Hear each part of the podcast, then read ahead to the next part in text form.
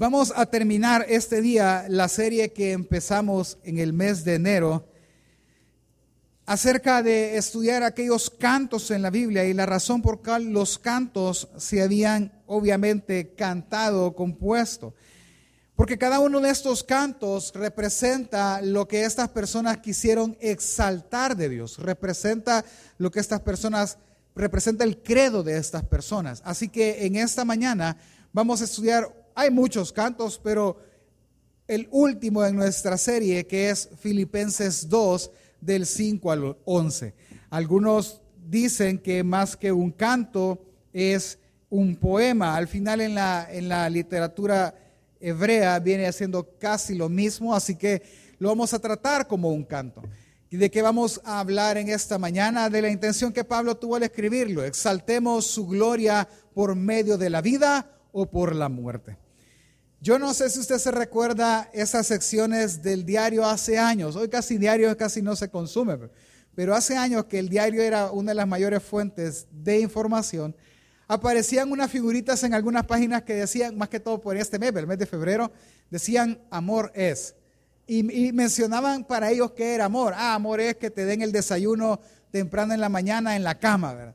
Amor es que te laven la ropa y ponían un montón de cosas a veces sin sentido.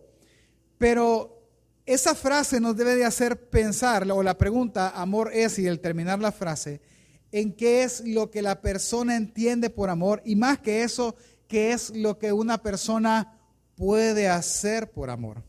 ¿Sí? En el pasado, ahora, ahora para los adolescentes y los que están siendo adolescentes, va a ser fácil, ¿verdad? Va a ser fácil como agarrar un teléfono y hacer una videollamada y estar hablando con la persona que, ellos aman. Ahora, para algunos de nosotros fue un poco más difícil. Algunos de nosotros tenían que ir ante él, ¿verdad? Y sentarse a esperar para que la otra persona por allá en San Miguel marcara y le dijera, don fulano de tal, le llaman en la casilla 7. Vaya ahí va don fulanito, agarrar la llamada y pagar por esa llamada. Con el tiempo fue mejorando teléfonos públicos, después los teléfonos con tarjeta, después las redes, los mensajes de texto. Y muchos hacían muchas cosas por amor. Yo no sé qué hizo usted. Yo no sé qué locuras normalmente se suele hacer. Pablo va a apelar a eso.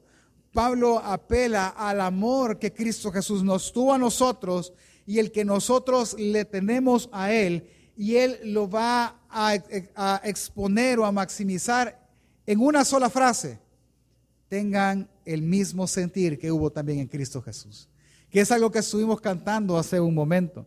Ahora, una aclaración es lo siguiente, y es que Pablo no escribió Filipenses ni esta porción para hacer eh, un tratado teológico acerca de la encarnación de Jesús y cómo Cristo Jesús tomó forma de hombre. Él no quiso eso. Es un canto que demuestra el sentir que hubo en Pablo. ¿Cuál fue el sentir? En una frase pudiésemos decir que lo que vamos a aprender es que vivir no solo consiste en dedicarme a mí o a lo mío. Vivir es exaltar o consiste en exaltar a Cristo en todo lo que haga y si incluye su canto, pues mucho mejor. De eso vamos a hablar en esta mañana, así que le invito a que me acompañe a orar para que podamos primero leer el poema y luego estudiar el texto bíblico. Acompáñeme, por favor. Señor Jesús, te damos gracias por tu bondad. Te damos gracias por tu misericordia, no solo en tenernos vivos el día de ahora, sino el poder estar acá en la iglesia, Señor, y aprender de tu palabra. Yo te ruego, Señor, que nos ayudes a todos nosotros a entender el texto bíblico. Te ruego que me des las palabras correctas, que me des, Señor, los ejemplos correctos y que yo no sea tropiezo a nadie, Señor, sino que tu palabra sea la que sea expuesta, que tu palabra sea la que edifique, confronte y redarguye. Señor, ayúdanos hacer de edificación a tu iglesia, aquella que tú compraste con sangre. En el nombre de Jesús, amén y amén. Ok, iniciemos. ¿Qué vamos a hacer primero? Vamos a leer el texto. Acompáñeme, por favor. Filipenses capítulo 2, verso del 5 al 11 dice, haya pues en vosotros esta actitud que hubo también en Cristo Jesús, el cual, aunque existía en forma de Dios, no consideró el ser igual a Dios como algo a que aferrarse, sino que se despojó a sí mismo tomando forma de siervo, haciéndose semejante a los hombres, y hallándose en forma de hombre, se humilló a sí mismo, haciéndose obediente hasta la muerte y muerte de cruz, por lo cual Dios también lo exaltó hasta lo sumo, y le confirió el nombre que es sobre todo nombre, para que al nombre de Jesús se doble toda rodilla de los que están en los cielos y en la tierra y debajo de la tierra y toda lengua confiese que Jesucristo es Señor para gloria de Dios Padre. Ok, este es el poema. ¿Por qué Pablo lo mencionó? Es lo que nos interesa primero para entender entonces cuál es, qué, busca él conseguir con mencionarnos el poema.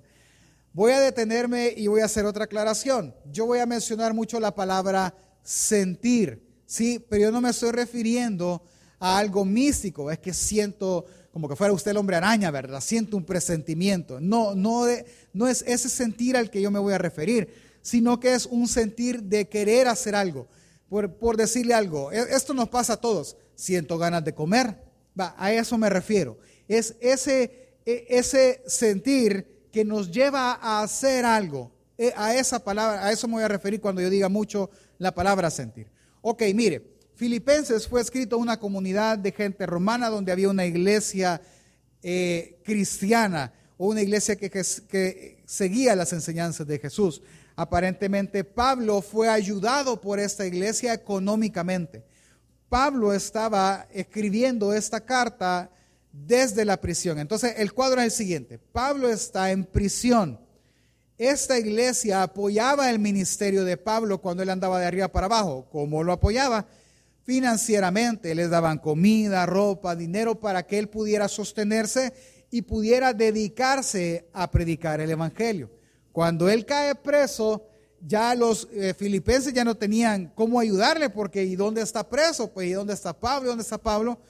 Cuando vienen y lo encuentran que él está preso en Roma, él entonces mandan a alguien con esa ofrenda para él, porque él estaba en algo parecido al arresto domiciliar estaba en una casita custodiado, pero él obviamente él tenía que velar por su comida y todas las cosas. Entonces le dejaban tener mayor visita que lo normal en, en el concepto romano. Ah, pues estas personas mandan la ayuda, Pablo la recibe con gozo y al mismo tiempo él quiere agradecerles la ayuda. Es entonces que escribe la carta a los filipenses. La carta a los filipenses no es una carta doctrinal, sino de, agradecimiento a, ellos por la ayuda que les da. Pero aprovechando que les escribe, Él les motiva a seguir adelante aún más de lo que ya ellos eran, porque ellos eran buenos cristianos. Así que en ese contexto es que la carta está escrita. Pablo no está regañando a nadie porque está haciendo algo malo, Pablo no está enseñando porque hay una deficiencia, no, Pablo les está animando. Vea, que el que está preso va a animar al que, al que está libre a cambiar su manera de pensar y su forma de ser cristiano, su forma de vivir el cristianismo. A pesar de que Pablo está en la cárcel, como lo vimos el jueves en la noche de oración, Pablo está alegre, Pablo está confiado. Es cierto, él está triste. Hay, veces que él menciona que, que Dios no le añadió tristeza sobre tristeza porque había alguien de sus colaboradores enfermos. Quiera si no en la carne, él está triste, pero en el espíritu él está gozoso porque esto ha ayudado al Evangelio. Que él esté en la cárcel, obviamente es difícil. ¿Sabe cómo? Para que lo podamos entender. Hay personas que yo he oído que es así.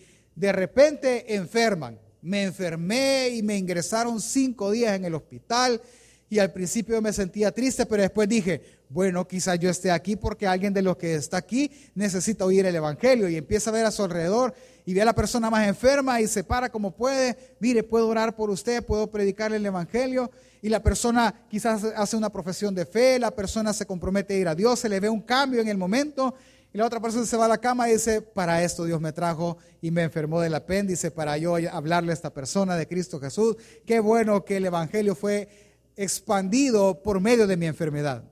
Esas son las mismas palabras de Pablo, solo que él no ha sido enfermo, él está preso. Pero que él haya sido quitado de ahí hizo que el, Evangelio se expandiera más. Veámoslo en la carta, acompáñame por favor. Capítulo 1, versículo 3 al 6 dice la palabra del Señor, doy gracias a mi Dios siempre que me acuerdo de vosotros, siempre en todas mis oraciones rogando con gozo por todos vosotros, porque vuestra comunión en el Evangelio desde el primer día hasta ahora, perdón, por, da gracias por la comunión de ellos en el Evangelio desde el primer día que ellos se convirtieron hasta ahora, estando persuadido de esto, que el que comenzó la buena obra en vosotros, la perfeccionará hasta el día de Jesucristo. Él, si tiene algo bien certero, es que él piensa en la iglesia de Filipenses y ellos son cristianos. O sea, sin duda alguna, yo, él está convencido, sería la palabra, de que ellos Dios va a terminar la obra de ellos. Ellos van a ser excelentes cristianos, excelentes herramientas de Dios para expandir el Evangelio. Así que no tiene duda de eso. Y se alegra. Yo estoy en prisión, pero aquí miren, el Evangelio sigue siendo predicado porque había pasado algo. ¿Qué había pasado? Cuando él cae preso, lo tienen preso, habían personas que dijeron, Pablo ya no está predicando. Entonces voy a predicar yo yo voy a hacer las cosas. Y entonces se levantaron varios a predicar el Evangelio mientras Pablo estaba preso. Pablo se da cuenta y se alegra. Y él dice, pues sí, yo sé que algunos lo hacen, lo hacen porque agarran la palabra para regañar a la gente, otros lo hacen para que vean que ellos pueden y otros lo hacen para, para de verdad en humildad, dando gloria a Cristo Jesús, independientemente como lo hagan, porque yo no lo puedo hacer, Independientemente de eso, pues yo le doy gloria a Dios porque Cristo, ya sea por contienda o vanagloria, Cristo es predicado. Así que me alegro y por eso estoy convencido, dice, que Dios va a terminar la obra en cada uno de ustedes. Han empezado y me alegro por eso. Pero se alegra también porque la persona que le lleva la ofrenda, él le dice que ellos están orando por él, para que Dios obre en él eh, en su libertad. Y entonces dice, versículo 18 que es el punto central del texto. Que pues, que no obstante de todas maneras, o por pretexto o por verdad, Cristo es anunciado.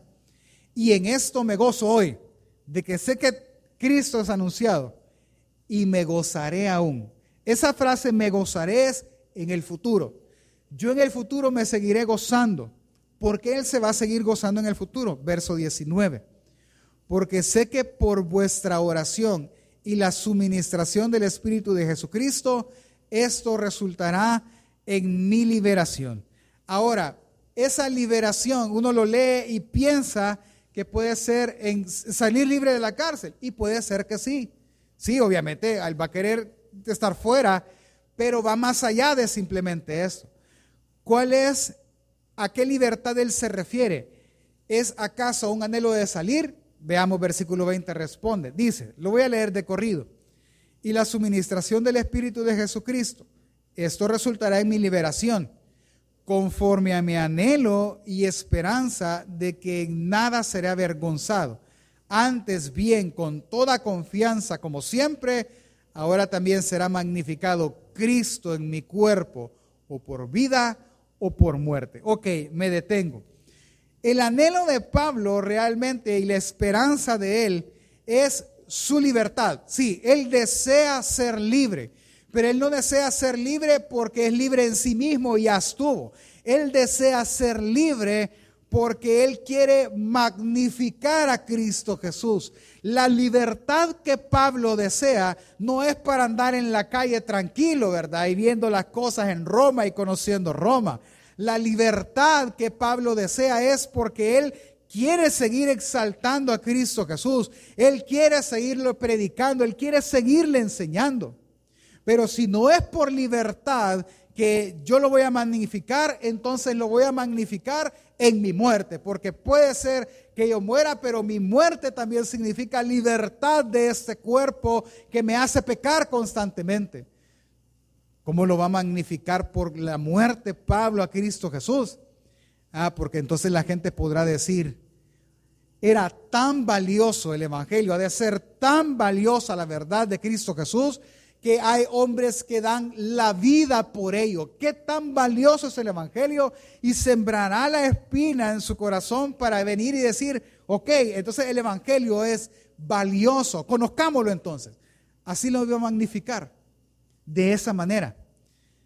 Y eso le generaba un conflicto. Versículo 21 al 24. ¿Cuál era el conflicto? Esta frase la ha dicho usted más de alguna vez.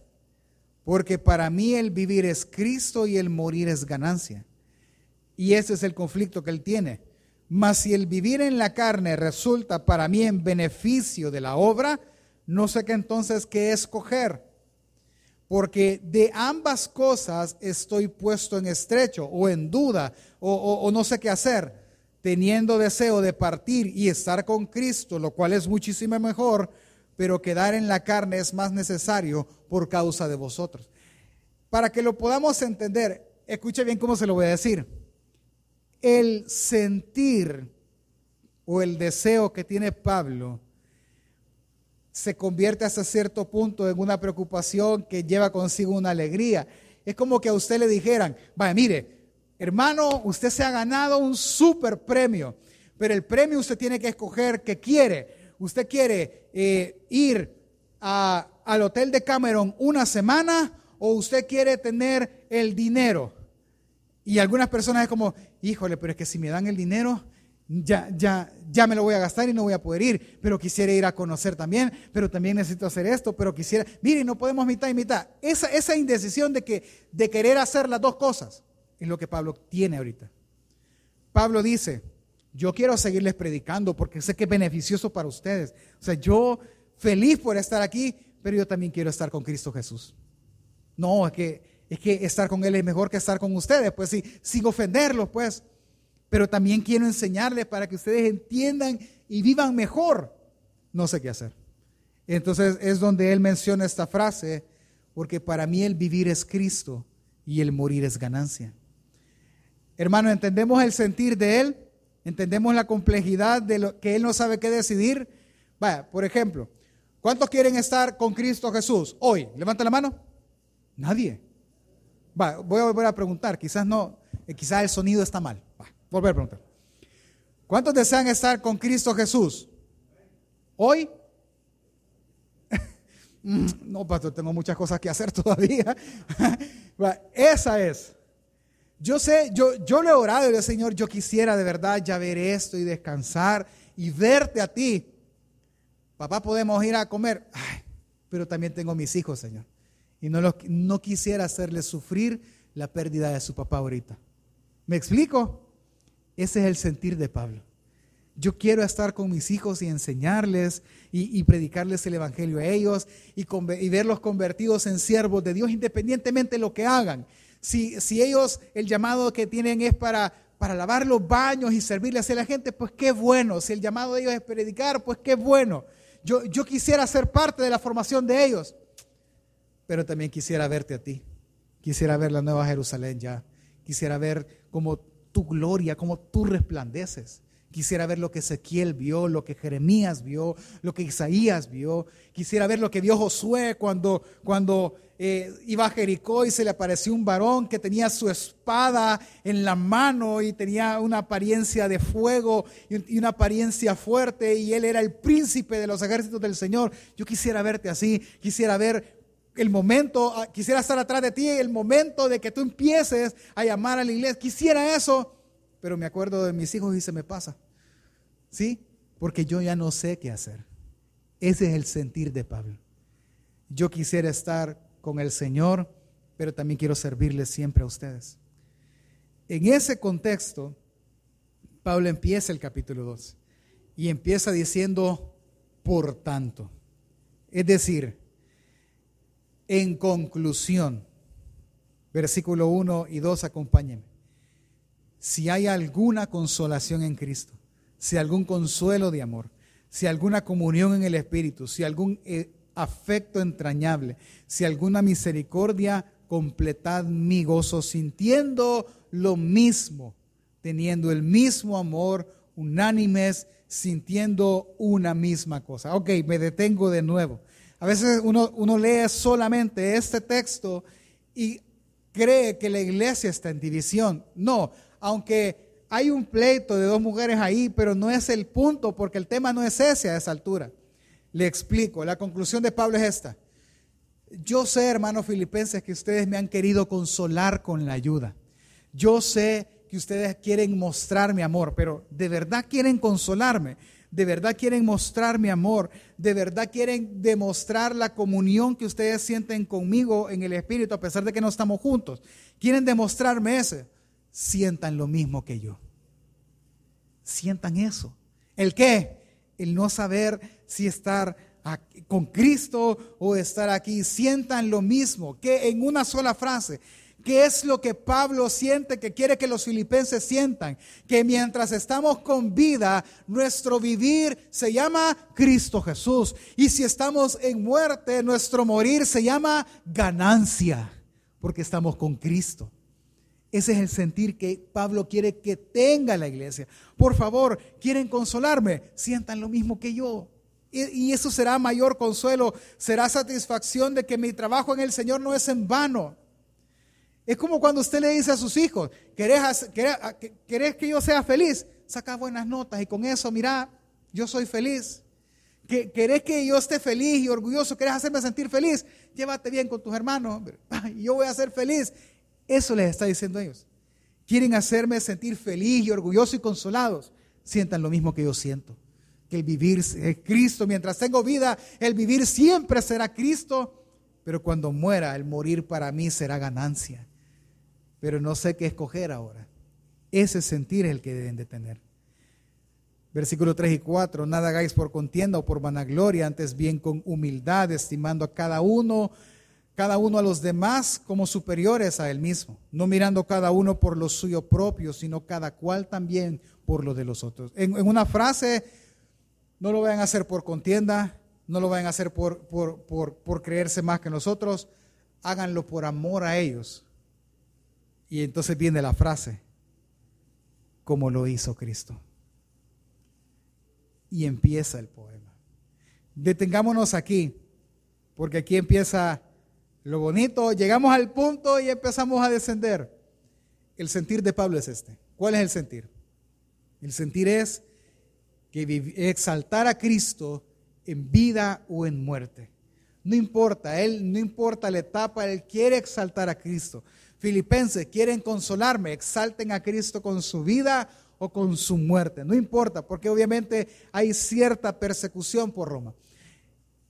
A ese punto, cuando Él les dice eso, no lo vayan a hacer por contienda, no lo hagan por vanagloria, es que entonces Él dice, haya pues en vosotros este sentir que hubo en Cristo Jesús. Vea conmigo, por favor. Versículo 5 al 8. Haya pues en vosotros este sentir que hubo también en Cristo Jesús, el cual siendo en forma de Dios, no estimó al ser igual a Dios como cosa a que aferrarse, sino que se despojó a sí mismo, tomando forma de siervo hecho semejante a los hombres, y estando en la condición de hombre, se humilló a sí mismo, haciéndose obediente hasta la muerte y muerte de cruz. Él al principio, al poner el poema, su intención es la siguiente. Su intención es revelar que el sentir no nació en él, que él no inventó este sentir de vivir para, para exaltar a Dios en vida o en muerte, que quien colocó ese sentir en él fue el primero que lo tuvo, Jesús. De exaltar a Dios Padre en vida y en muerte. Y entonces pone el poema. Haya este sentir que hubo en Cristo, ese deseo de hacer. Yo quiero hacerlo. ¿Cuál es? El cual, siendo en forma de Dios, me voy a detener porque voy a hacer un paréntesis, le, invito a los martes. Este martes justo aprendimos esas tres palabras, el cual siendo en forma de Dios. La pregunta es, para que me lo voy a entender, lo del martes de una hora en cinco minutos. ¿Cuál es la pregunta? La pregunta es, ¿cómo era Dios? ¿Cómo era Jesús antes de crear todas las cosas? Ah, Jesús era un espíritu puro. Jesús habitaba en luz inaccesible. Él era, él tenía el pleno uso de todos sus atributos siendo en forma de Dios. Él era omnipotente. Su apariencia era de un rey todopoderoso y soberano, con espada en mano, con corona en su cabeza, sentado en su trono con vestidos reales. Era el juez omnipotente, el que juzgaba toda la tierra como el ángel del Señor que menciona el Antiguo Testamento como una teofanía, él estaba rodeado de fuego y luz y lo que él tocaba se purificaba y donde él estuviese era santo el lugar. Él renunció a todo eso. Venga el martes, hoy voy a explicar esa palabra, se despojó de sí mismo. Él renunció a eso, renunció a tener forma de Dios. Hay una sola palabra de, de, cómo explicar a una persona que tiene esos atributos, omnisciencia, omnipotencia, omnipresencia, soberanía, santidad, ira, bondad, amor, misericordia, es verdad, es la vida misma. ¿Cómo se le llama a una persona que tiene todos esos atributos? Dios. Y Jesús se despojó de cada una de esas cosas.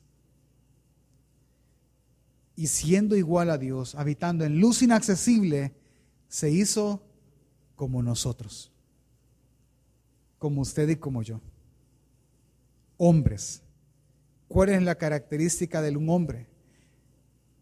Jesús se hizo un hombre frágil, mortal, siendo él inmortal, sin todos sus atributos. Él podía estar en todas partes, pero en ese lugar, en ese momento se limitó a estar en una sola. El Dios omnipotente que creó cielo y tierra y el ser humano ahora debía de ser cuidado por una mujer. Debía de ser alimentado hasta cierta edad por ellos. Debía de ser enseñado por un hombre hasta que él tuviera edad de tomar sus decisiones. Él renunció a eso y lo hizo por dos razones. Razón número uno, lo hizo en obediencia al Padre, se humilló para exaltar al Padre, para que toda gloria fuera del Padre y segundo, lo hizo por amor a cada uno de nosotros. El sentir es este. ¿Cuál es el sentir que hubo en Cristo? El cual Pablo replica en su vida, el cual quiere que se replique en la vida de los filipenses, a renunciar al el hecho de estimar la vida como lo más valioso que se tiene en sí mismo. El sentir es que se valore más el magnificar a Cristo Jesús con renunciar a nuestra vida y si es posible magnificarlo también con nuestra muerte. ¿Para qué? Para gloria de Dios Padre. Hace unos días murió el pastor Edwin García, creo que era el, apellido, de, de, la iglesia del templo cristiano, de los colegios estos.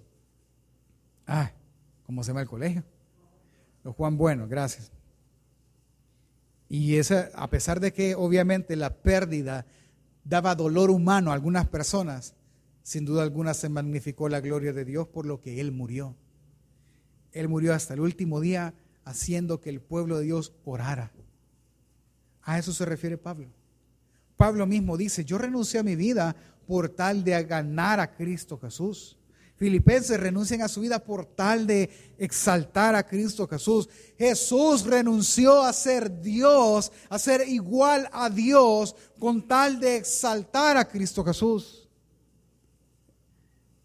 Si bien es cierto, no es el tema, pero él, él se limitó a estas cosas y lo voy a explicar el martes. Lo que Pablo está tratando de, de mostrar es que él renunció a eso para exaltar la gloria de su Padre. Por lo cual, dice, Dios también le exaltó hasta lo sumo y le dio un nombre que es sobre todo nombre, para que en el nombre de Jesús se doble toda rodilla de los que están en los cielos y en la tierra y debajo de la tierra, y toda lengua confiese que Jesucristo es el Señor, para gloria de Dios Padre. El deseo de Pablo, lo que Pablo quiere colocar en el corazón de los filipenses, es el deseo que tuvo Cristo Jesús, de glorificar a Dios con la vida que hoy tenemos, de glorificar a Dios con la muerte que nos acontezca, morir por su causa, morir por el Evangelio, morir viviendo el Evangelio todos los días. El sentir que Pablo desea tener, que nosotros tengamos, es que, que el vivir sea para nosotros Cristo y el morir para el creyente sea ganancia. Sea que vivas o sea que mueras, del Señor somos. Amén familia. Por eso Él termina diciendo, ocúpense de su salvación, porque Dios es el que produce en ustedes el querer como el hacer. Es que esto no nace de nosotros, esto nace de Dios. Esto es obra de Dios en la vida de una persona. Que una persona desee vivir entregado a Cristo Jesús es obra de Dios. Es donde nosotros entonces podemos pensar y decir, Dios puede darme eso. Vayamos terminando. ¿Por qué esto es tan importante, pastor? Porque esto es necesario. Por lo siguiente, mire.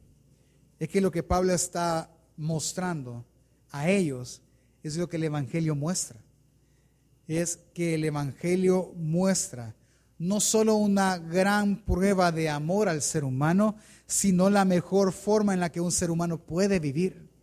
Mire, primero, qué gran muestra de amor es, porque nadie, nadie, nadie, el que más cerca está es una mamá, pero ni aun ellas van a dar y van a renunciar a tanto por salvar a una persona.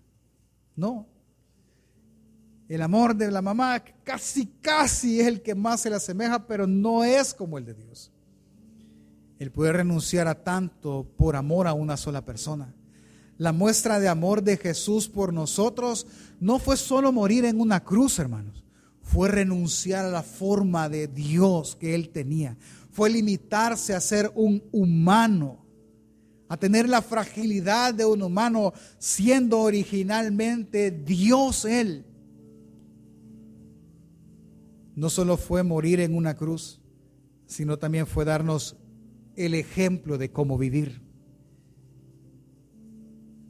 para que la vida que Él tuvo sea la que nosotros hoy podamos vivir. Alguien podría preguntar, ¿cómo vivió Jesús? Al mostrar esto, normalmente siempre nos inclinamos a confrontar nuestras vidas con el modo de que Jesús vivió. Y está bien. Vamos a confrontar nuestra vida, pero yo quiero que vea lo glorioso que fue la vida de Jesús lo que Él nos enseña en su vida. ¿Para qué? Para que tengamos el mismo sentir que hubo en Él. Renunciando a todo.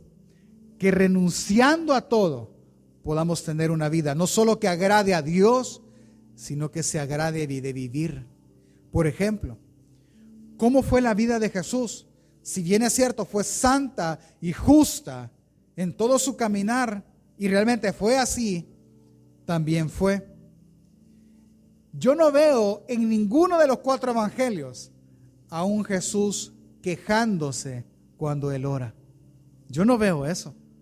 A pesar de estar en las circunstancias más difíciles, yo veo a un Jesús que ora constantemente, pero que la oración le hace descansar. Él no vivió expectante de lo que pasaría en el futuro. Pastor, él era Dios, sí, pero él era un humano. Si bien es cierto, él sabía lo que iba a pasar en el futuro, el futuro le esperaba una muerte segura. Él no vivió afligido por el futuro, no, él vivió confiando en que su Dios, así como lo haría morir, lo haría salir de la tumba. Así que el futuro a él no le asustaba, no le afanaba, no lo ponía ansioso. Él no se afanó por qué comer o por qué vestir. Él sabía que su padre cubriría sus necesidades.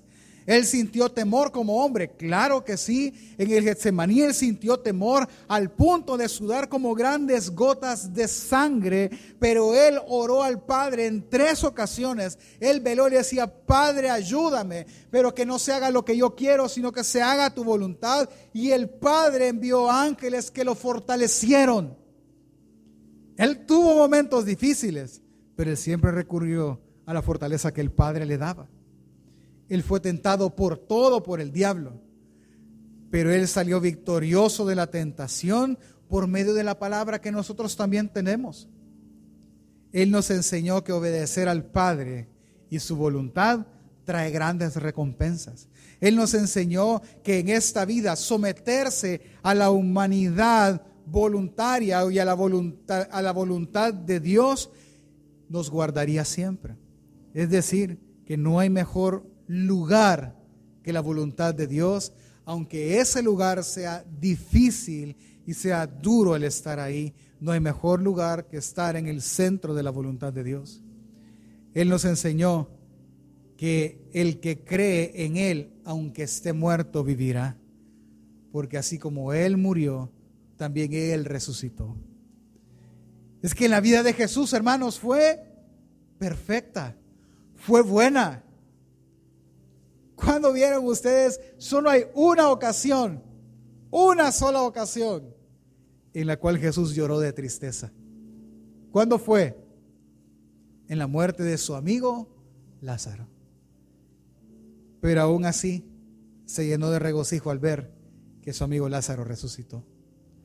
Es que las tristezas vendrán, es que la aflicción vendrá, pero la alegría y el gozo y la fortaleza solo vienen de parte del Señor. Lo que Él está mostrando en su vida es que renunciar a lo que para nosotros es valioso es mejor porque se vive bajo la sombra del omnipotente. Así que el mensaje para nosotros es ese. Es renunciar a nuestra vida para tomarla de Cristo Jesús. Es lo mejor que un hombre puede hacer. ¿Cómo puedo, pastor, venir y creer en esa vida y tomar esa vida? De modo que exalte a Cristo Jesús, pero de modo que tenga yo tal confianza de saber de que mi Padre suplirá lo que me falte, saber de que mi Padre me protegerá. ¿Cómo? Crea en Él, como dicen las Escrituras. Crea en Él de tal manera que usted pueda arrepentirse de todos sus pecados Crea en Él de tal manera de estar frente a Él y confesar todas sus faltas. Él será fiel y justo para perdonarle. Llegue delante de Él y diga, yo no te he entregado toda mi vida, te entregué parte de ella, pero hay parte de la cual yo guardo mucho. Perdóname, pero ayúdame a vivir como Jesús vivió humanamente. Es que Él murió por eso. No, pastor, Él murió por mis pecados. Sí, pero Él murió para darle a usted vida y vida abundante, para darle este tipo de vida. ¿A quién no le gustaría, hermano, de vivir en esta vida, tener aflicciones y no preocuparse? Ah, sería ideal, pastor. Sería espectacular. Esa es la vida que Cristo Jesús vino a dar. Ese es el sentir que Él tuvo. ¿Y por qué está tan seguro? Porque la Biblia lo dice. Segunda de Corintios 5 del 14 al 17 dice, porque el amor de Cristo, esta muestra de amor que Él tuvo, de renunciar a todo, nos constriñe, nos fuerza, nos obliga, nos conmueve pensando esto, que si uno murió por todos, luego todos murieron. Y por todos murió. Escuche, ¿para qué, ¿para qué murió por todos? Para que los que hoy viven ya no vivan para sí ya no vivan para tener una vida mediocre. Ya no vivan para tener una vida afanada, una vida en obscuridad, una vida preocupada. Ya no vivan para ellos, para ellos tratar de suplir lo que les falta, para ellos tratar de mostrar amor a su familia. No, para que ya no vivan para aquello que les afana día con día, sino que vivan para aquel que murió y resucitó por ellos. De tal manera que nosotros en aquí, en adelante a nadie conocemos según la carne. Y si aún a Cristo conocemos según la carne, ya no lo conocemos así. De modo que si alguno está en Cristo, nueva criatura es. Las cosas viejas pasaron y aquí todas son hechas nuevas. Es que hermano, si usted va a vivir, entienda, vivir no consiste en dedicarse a mí o a lo mío. Vivir consiste en exaltar a Cristo Jesús en todo lo que hago. Y si todo lo que usted hace incluye alabarlo todos los días, cantarle todos los días, mucho mejor. La vida consiste en eso, en conocer al único Dios verdadero. Es que cuando el hombre ama a Cristo, puede encontrar entonces la verdadera vida en Él. Véalo así, mire. Una madre renuncia a trabajar para cuidar a sus hijos. Renuncia a un mejor futuro quizás por la motivación o el amor que le mueve el estar con sus hijos. A eso renuncia. Las madres que trabajan incansablemente renuncian a su comodidad por tal de darles un mejor futuro a, a sus hijos. Los padres que trabajan de sol a sol lo hacen por amor a sus familias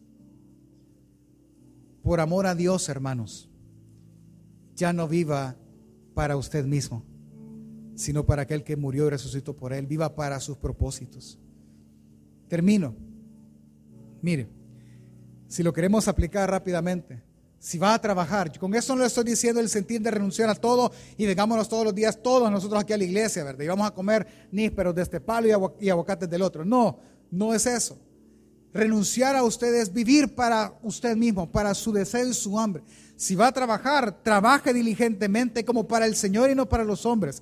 Si va a trabajar, vaya y renuncie a su comodidad sirviéndole a todo el mundo. Ah, pero es que me van a agarrar de cholero. No importa, tenga el mismo sentir que hubo en Cristo Jesús, porque de esa manera usted será luz y sale en ese momento.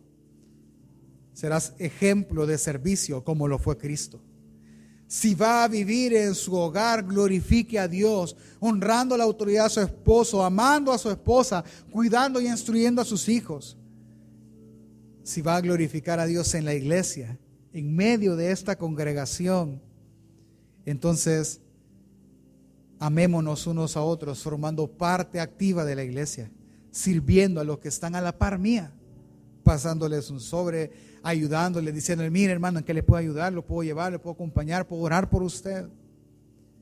Vivir para la gloria de Dios muchas veces hay que renunciar a ciertas comodidades nuestras, no me refiero a materiales, nuestras, del corazón nuestro. Hay que renunciar al deseo de nuestros corazones. Jesús renunció al ser igual a Dios. ¿A qué renunciará usted? Pablo renunció a ser justificado por su propio ser y currículum. ¿A qué renunciará usted? Usted y yo podemos renunciar a nuestra vida, hermanos, para glorificar a Dios en vida o muerte. Renuncia a su comodidad, a la seguridad que ponemos nosotros en conectes, en ahorro, en negocios, en trabajos, en familia, en lo que sea. Renunciemos a eso y confiemos en Cristo. En resumen, tengamos la misma, el mismo sentir que hubo en Cristo Jesús. Y si hacemos eso, pastor, ¿qué pasará? Lo que pasó en Cristo, por lo cual Dios también le exaltó a lo sumo y le dio un nombre que es sobre todo nombre, para que en el nombre de Jesús se doble toda rodilla de los que están en los cielos, en la tierra y debajo de la tierra, y toda lengua confiese que Jesucristo es Señor para gloria de Dios Padre. Eso le dieron a Jesús. Y a nosotros, es que hermano, al creer en Cristo Jesús, nosotros por pura gracia de Dios obtenemos perdón y vida eterna. Eso debería de ser suficiente. Si Él me da perdón y vida eterna, ya gracias. Yo, yo no esperaría más porque yo no merezco más. Pero Él no solo nos va a dar eso. Filipenses 3, 20 al 21 dice que Él nos da una ciudadanía, una ciudadanía nueva.